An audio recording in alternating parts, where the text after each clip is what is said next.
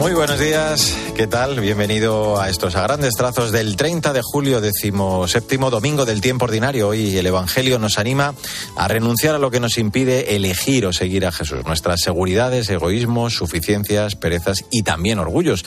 Y es que vivir de acuerdo con el Evangelio vale más, tiene más valor que cualquier otro modo de vida. Vamos a completar eh, un domingo más en este comienzo, el primer vistazo a la palabra del Señor, con el apunte de Jesús Luis Cristán. Buenos días. Buenos días. Cristo presenta el reino de los cielos como la mejor riqueza que hay que saber escoger? Pues eh, ojalá sepamos escoger, claro que sí. La sabiduría que proviene del Espíritu que nos ha dado y que es fruto de las enseñanzas del Evangelio vuelve dócil e inteligente al corazón. Así es como comenzamos en este quinto y último domingo de julio en Cope a grandes trazos.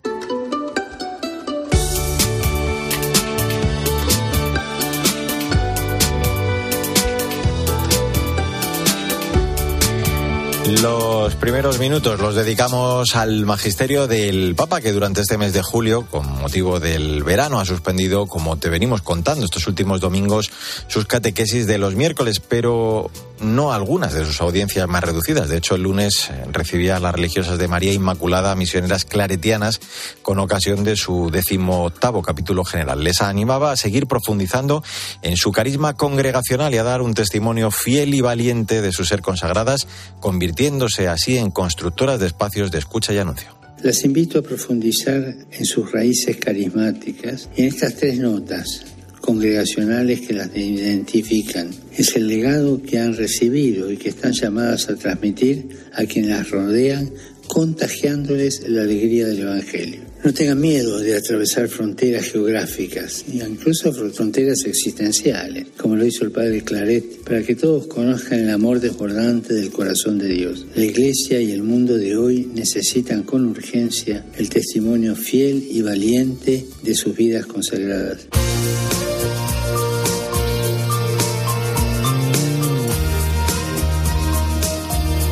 Es momento para el testimonio de fe de la gente buena que nos inspira. Este domingo conocemos la labor que realiza desde hace 16 años la ONG Esperanza de los Pobres entre los montones de basura de las afueras de la Ciudad de México. Cristina Rodríguez Luque, buenos días. Buenos días a todos. ¿Qué tal, Mario?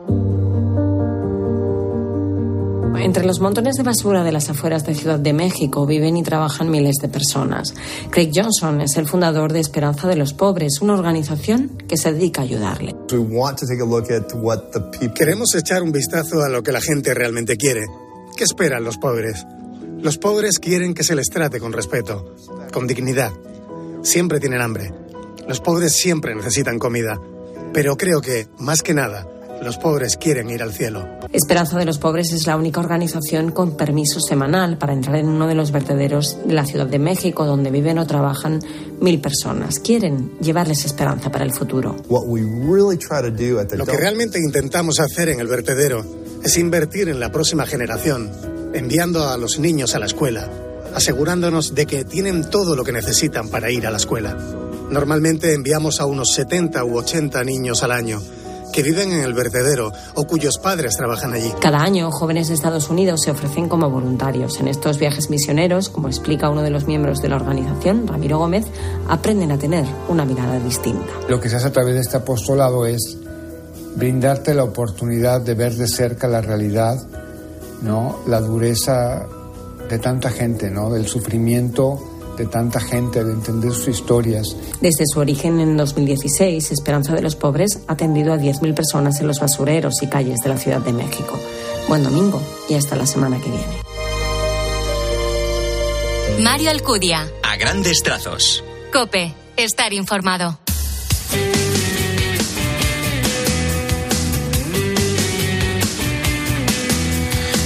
En a grandes trazos, en este 30 de julio, la actualidad de la Iglesia en España. Más de 75.000 jóvenes españoles se han inscrito como peregrinos en la Jornada Mundial de la Juventud que se va a celebrar en Lisboa del 1 al 6 de agosto con la presencia del Papa Francisco. Muchos de ellos han llegado ya al país luso y están participando en los días en las diócesis. Sandra Madrid, buenos días. Buenos días, Mario. Los datos sitúan a la delegación española como la más numerosa de todas las que se harán presentes en Lisboa. Participarán 71 obispos españoles que son los encargados de dinamizar las 25 catequesis de habla hispana.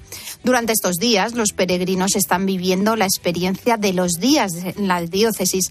Además, mañana se va a celebrar el encuentro de los españoles en Estoril, en el que está prevista la participación de más de 37.000 jóvenes.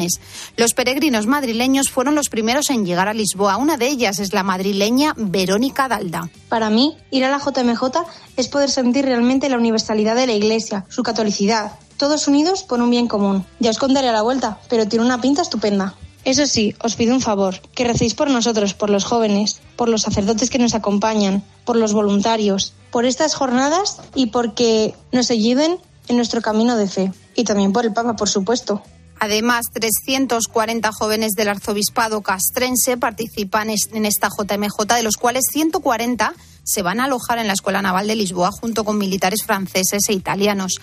El capellán y delegado de Juventud y Vocaciones y también de la Guardia Real, Iván Cote, explica que todos se van a unir en torno a la oración en un Vía Lucis militar que se va a celebrar el 2 de agosto en la Academia Naval.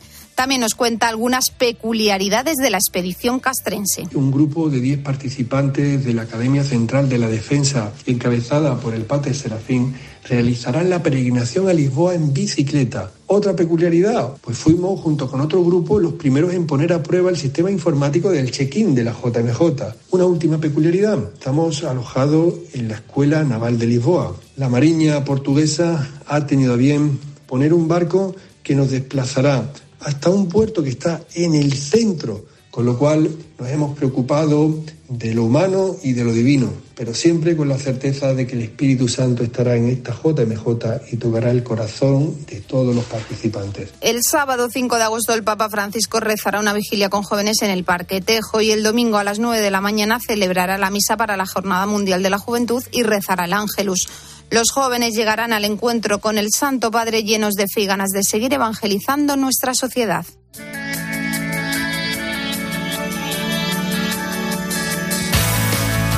Vamos a echar un vistazo a las redes sociales, lo más destacado del continente digital, con protagonismo estos días para la intención de oración del Papa para el mes de agosto, que vamos a comenzar. Nos invita a rezar por la Jornada Mundial de la Juventud. También el recuerdo para los abuelos en la fiesta esta semana de San Joaquín y Santa Ana y además el Ave María en mandarín, que ha podido escucharse estos días en Roma. Paloma Corbi, buenos días. Buenos días, Mario. El Santo Padre ha publicado esta semana en sus redes sociales la intención de oración para este mes de agosto, la Jornada Mundial de la Juventud.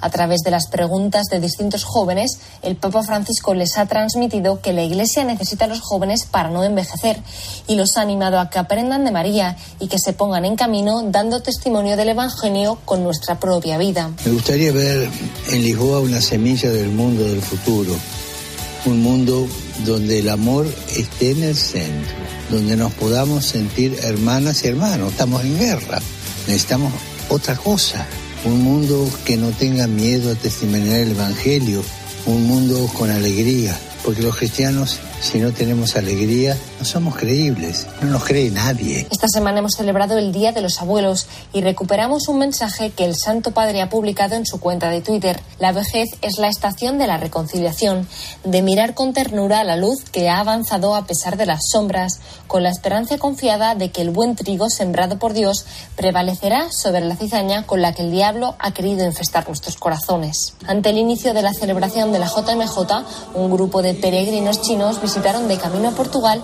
el Palacio de Propaganda que se encuentra en la Plaza de España en Roma. Allí, en la capilla de los Reyes Magos, resonó el Ave María en mandarín. Feliz domingo y hasta la semana que viene.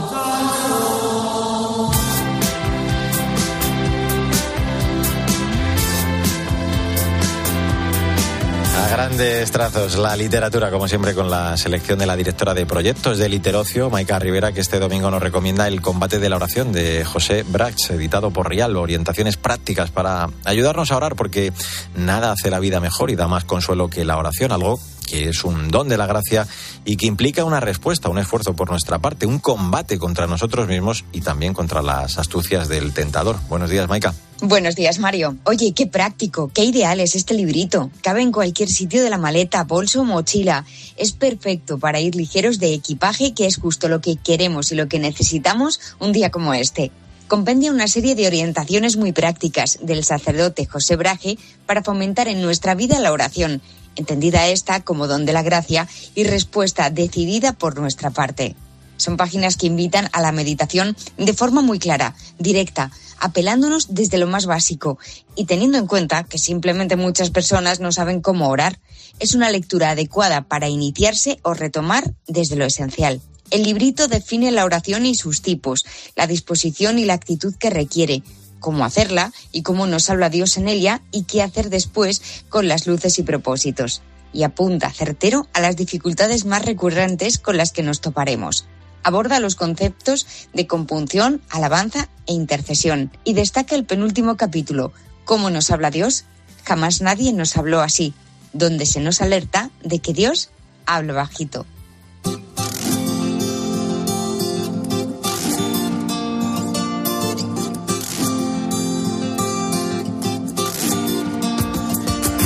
30 de julio, tiempo para la actualidad de la Iglesia en el mundo. Esta semana acompañamos a algunos de los peregrinos que no podrán acudir y peregrinar hasta Lisboa. Así lo harán con el corazón. Por ejemplo, los peregrinos indios. Esteban Pítaro, buenos días. Muy buenos días, Mario. Qué cerca estamos, qué cerca estamos de hacernos jóvenes nuevamente, incluso desde lo informativo y por supuesto en la oración.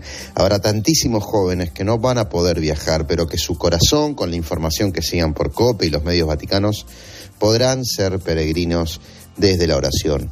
¿Cómo lo sabrá, por ejemplo, en la India? Porque habrá, Dios gracias, miles de peregrinos indios, pero muchos otros que no van a poder estar esta semana en Lisboa, por motivos económicos, claro, pero también a veces otros motivos sociales, como la violencia.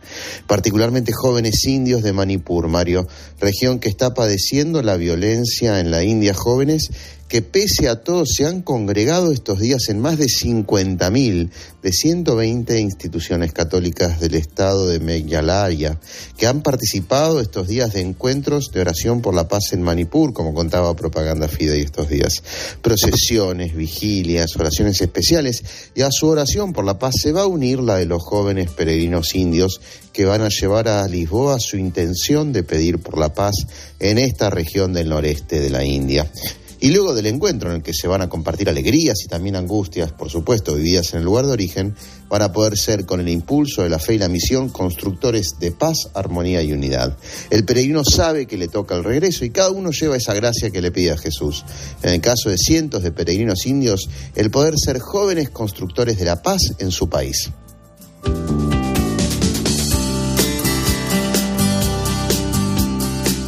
Vende todo lo que tienes y compra el campo. Es 30 de julio, decimoséptimo domingo del tiempo ordinario. En un tuit te ofrecemos el breve comentario, la aplicación de este evangelio para la semana que ya iniciamos con Jesús Luis Acristán. De nuevo, buenos días. Saludos de nuevo. Dios es nuestro tesoro, por eso hemos de guardar su amor en nuestro corazón para compartirlo. Pues compartamos, como dice Jesús Luis, ese tesoro. Es preciso aprender a vivir el desprendimiento afectivo y efectivo de todo aquello que en nuestro corazón quita espacio al Señor. Que se rompen con el perdón. Viento de paz, lazos de unión, cura tus heridas, siente su amor, luz de Jesús en tu interior, hoy ya. Se espera que en torno a 100.000 jóvenes españoles participen en Lisboa en los actos centrales de la JMJ. La gran mayoría van a viajar a partir de mañana a la capital portuguesa y para darles la bienvenida y comenzar esta semana, el municipio de Estoril acogerá un gran festival para todos los jóvenes peregrinos españoles. Buenos días, Victoria Montaner. Buenos días, Mario. Así es, mañana a las 9 de la noche en los jardines del Casino de Estoril se va a celebrar este festival. El evento congregará artistas consagrados con largas trayectorias, pero también a otras jóvenes promesas que se inician en este servicio de la evangelización a través de la música.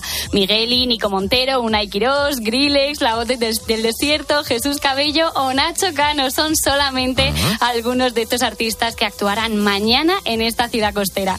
También contará con la presencia del sacerdote Toño Casado, autor de la canción que escuchamos titulada Hoy ya soy feliz. El presentador del festival será el locutor de Megastar, Guillem Clement, que anunciará lo que se va a vivir esta noche y también los días posteriores de la JMJ. Bueno, pues eh, nos vamos a marchar ya. Eh, Portugal irradia felicidad hasta ese, de ese ser convocados y seguir al Señor durante esta JMJ hasta la semana que viene, Victoria. Hasta la semana que viene, Mario. Adiós, Jesús Luis Hasta el espejo. En el control técnico estuvo Marcote. Feliz domingo y hasta la semana que viene, si Dios quiere. de la creación, arte en nuestras manos, fuego creador, laudato si, siempre se